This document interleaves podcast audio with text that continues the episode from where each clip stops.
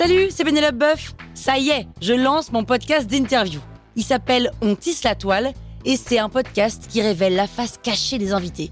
Et d'ailleurs, mes invités, ce sont des CEO et des célébrités comme Gad Elmaleh, Jean-Michel Apathy, My Better Self, Rose Eberstein, Mireille Dumas. Et évidemment, je pose des questions qu'on n'ose pas toujours poser et je leur fais faire des tests, des challenges, je leur fais jouer l'harmonica, grignoter des trucs, bref. Rendez-vous sur On tisse la toile pour découvrir une interview tous les lundis. Ciao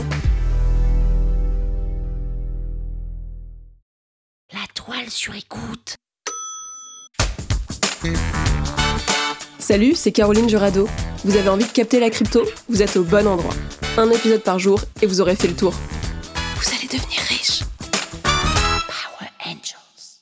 J'entends tout le temps des experts du milieu qui parlent de ledger ou de wallet, donc j'ai pensé que ça serait pas de trop de t'expliquer un peu simplement ce que c'est et à quoi ça sert. Disons que tu possèdes un bitcoin. Déjà, félicitations. Ensuite, tu dois savoir que ton bitcoin, il est numérique, donc tu peux pas le cacher sous ton lit. Tu peux pas non plus trop le laisser sur ton broker, tu sais, le site sur lequel tu achètes tes cryptos, parce que c'est pas très sécurisé. Donc, tu vas le transférer pour le mettre bien au chaud sur ton wallet. Un wallet, c'est un portefeuille de crypto. Il est enregistré sur une blockchain et il te permet d'y conserver l'essentiel de tes cryptos. Ce qui est drôle, c'est qu'un wallet, c'est ce qu'on appelle un stockage à chaud. C'est un stockage en ligne. Donc, dans ton wallet, tu dois avoir deux choses. La crypto que tu possèdes et toujours de la crypto qui est associée à la blockchain sur laquelle il fonctionne. Sinon, tu pourras pas payer les frais de transaction. Par exemple, le wallet MetaMask, qui est le plus connu, il fonctionne sur la blockchain Ethereum.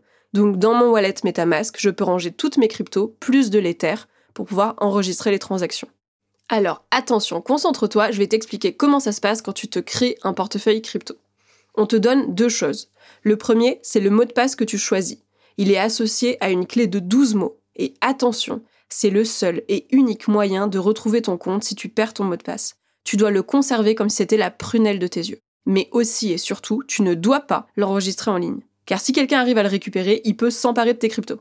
Le second, c'est ta clé publique. Tu peux l'envoyer à des gens ou à des brokers, par exemple pour recevoir tes cryptos. C'est un peu ton RIB quoi. Tu peux pas te tromper, elle est affichée en haut de ton compte avec une petite icône pour la copier-coller parce qu'elle est méga longue.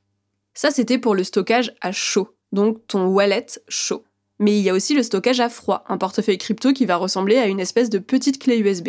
Elle est plus sécurisée mais moins accessible. On appelle ça un portefeuille dit ledger.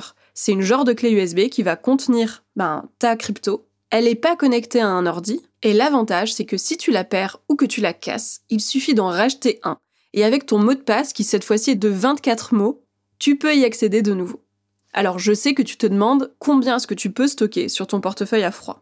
Eh bien, la bonne pratique, c'est que à partir du moment où tu as un mois et demi de salaire en crypto, ça vaut le coup de sortir ces cryptos-là de ton broker pour les mettre sur ton portefeuille à froid et de ne garder que 10% de tes actifs sur les exchanges directement. Et voilà, tu sais tout sur les wallets. Power Angels. La toile sur écoute.